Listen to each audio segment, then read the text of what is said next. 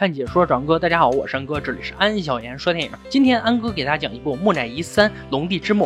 影片讲述了龙帝被诅咒变成了兵马俑，永远封印在地下。两千年后，意外唤醒了龙帝，上演一场惊心动魄的古今大战。废话说，让我们开始说电影吧。两千年前，龙帝带领着大军雷厉风行，横扫各个诸侯，统一了中原，建立了大秦帝国。称霸后的龙帝性格也变得非常暴力，所以战败一方都成为他的奴隶，用来修建长城，将病死或者受伤的人直接掩埋。埋在城墙之下，暴力残忍程度让民众长期处于水深火热之中。龙帝还学会了金木水火土五行之术，这更让他如虎添翼。自己虽坐拥江山，然而却不得不面对逐渐衰老的事实，这让这位野心勃勃的君王无法接受。于是他派遣了最信任的将军郭明将军去寻找长生之术。最后，郭明将军找到了知晓长生秘术的道姑紫苑，而龙帝则一眼就瞧上了这个美艳的女子。但郭明将军与紫苑在探索长生之术的过程中渐生情愫。这一切被龙帝的侍卫看在眼里，并告知了龙帝。就在紫苑献上长生秘术的同时，也亲眼目睹了郭名将军被五马分尸，他自己则被龙帝捅上了一刀。龙帝对紫苑说：“既然朕得不到你，那就毁了你。”而紫苑拼着最后一口气，给龙帝下了诅咒后，骑着快马带上长生秘术逃走了。被诅咒的龙帝从身上开始涌出泥浆，变成了一具泥胎。而烈焰之后，龙帝和他的军队则变成了一尊尊陶俑。与此同时，被龙帝一手建立的大秦帝国也被深埋在黄沙之下。可是，在龙帝身上的诅咒永远都不能消除，一旦解除，就将是世界末日来临之时。时间一晃就到了一九四六年，这时候的康纳夫妇已经退休，每天就是钓钓鱼、爬爬树，或者给别人讲讲探险故事。他们已经长大的儿子艾里也在中国留学，对考古有着浓厚兴趣的艾里。瞒着父母擅自辍学，跑到了老远的西北沙漠考古挖掘。他们所挖掘的这座陵墓，正好是几千年前龙帝被诅咒的陵墓。随着砰的一声巨响，墓穴的洞口被炸开了。小心翼翼地进到皇宫里，看到了足以让他们吹一辈子的成绩。按照一直以来的惯例，如此庞大的皇陵不可能是没有机关的。果然，什么硫酸、各种利剑纷沓而至。在付出了几条生命代价之后，艾黎成功找到了龙帝的兵马俑。就在此时，一个黑衣人突然从半路杀了出来，想要结果了艾黎。不过，冷兵器再厉害，也比不过子弹的速度啊！最终，黑衣人被打跑了，艾里也成功将龙帝的兵马俑运回了上海博物馆，并打算举办一场展览。这时，远在英国的康纳夫妇家里来了一个自称是政府外交部的人员，他此行的目的就是说服康纳夫妇将一颗香格里拉之泪护送到中国上海博物馆，以示两国友谊长存。相传这颗神秘的香格里拉之眼能指引人找到通往永生泉的路，从而逃到永生泉，变得长生不老。这么重要的东西交给别人不放心，所以自然就想到了历经百战的康纳夫妇。于是夫妇二人带着宝石来到了中国上海，并找到了在上海定居的哥哥强森，顺手还救下了搭讪别人女朋友被揍的儿子艾里。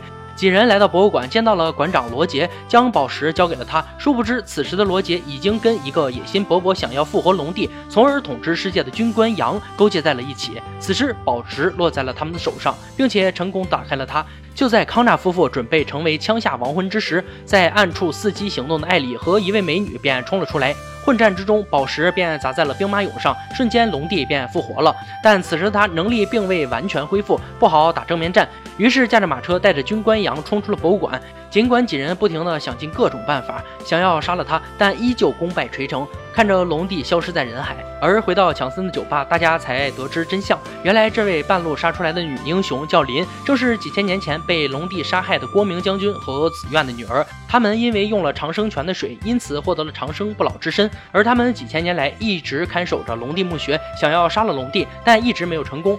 没想到人算不如天算，最终龙帝还是被释放了出来。想要杀死他，就必须要用这把下了诅咒的短剑刺穿龙帝的心脏。而龙帝拿到香格里拉之眼后，一定会去喜马拉雅山入口一座金字塔里面，这样就能找到永生泉。只要喝下永生泉，那么就能召唤他的军队。真到那时候，那一切就完了。于是半信半疑的几人便出发了。经过一段时间的长途跋涉，几人终于来到了香格里拉入口处。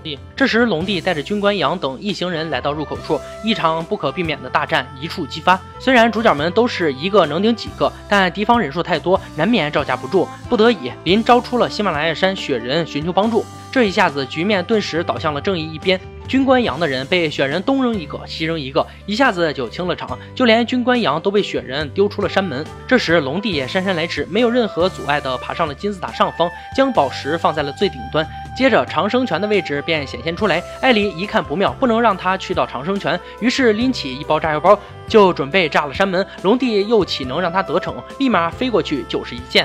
为了救儿子艾里，康纳推开了儿子，不幸被龙帝的剑穿透了身体。这时，甩偏的炸弹也随之爆炸，同时引发了雪崩。幸好雪人在危机关头将几人护在身下，才躲过一劫。而军官就没那么幸运了，直接被大雪冲了出去。雪崩停止后，几人在雪人的帮助下，将奄奄一息的康纳抬到了长生泉的位置。紫苑利用长生泉之水，奇迹般的治好了康纳的伤。另一边，被大雪覆盖的龙帝和将军杨也没有死，有点尴尬。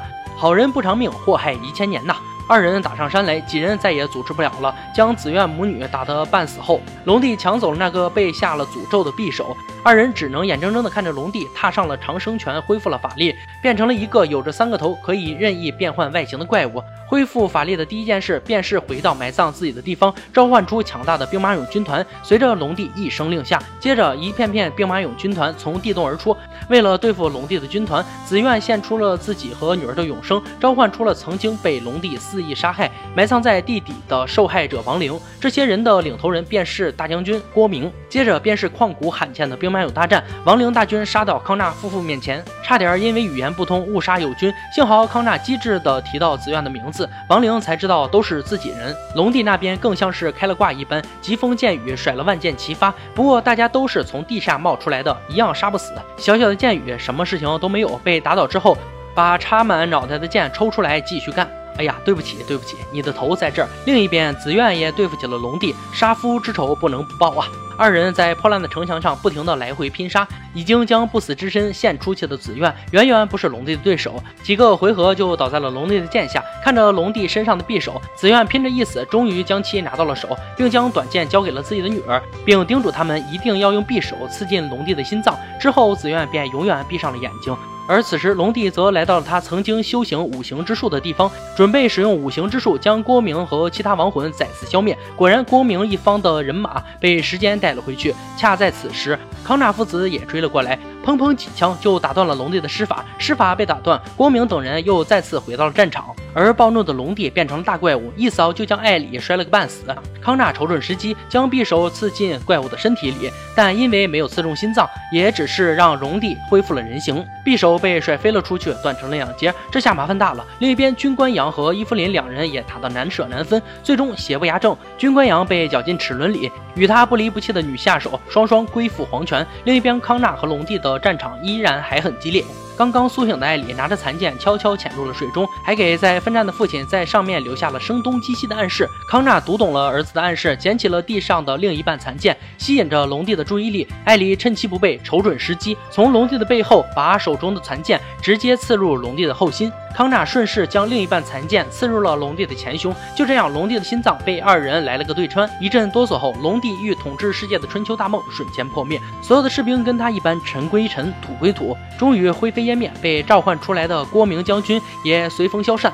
原本觉得自己永生不死，才不愿意接受艾里的林，此时也跟艾里有情人终成眷属。而故事到此就结束了。木乃伊三：龙帝之墓加入了很多中国元素。虽然我们都知道龙帝的原型便是秦始皇，但撇开历史不谈，这部电影不管是特效还是场面，都依然做得非常优秀，叫人看的那是一个爽。其中穿插的小幽默也让人忍俊不禁。追求长生的龙帝一统天下后的心愿。但长生真的有那么好吗？等身边的人一个个死去，而自己永远年轻，看多了也难免会有厌世的吧。不求长生，珍惜眼前，享受当下，难道不是更好吗？大伙儿觉得呢？好了，今天解说就到这里吧。喜欢安哥解说，别忘了关注我哦。看解说找安哥，我是安哥，欢迎大家订阅我的频道，每天都有精彩视频解说更新。我们下期再见。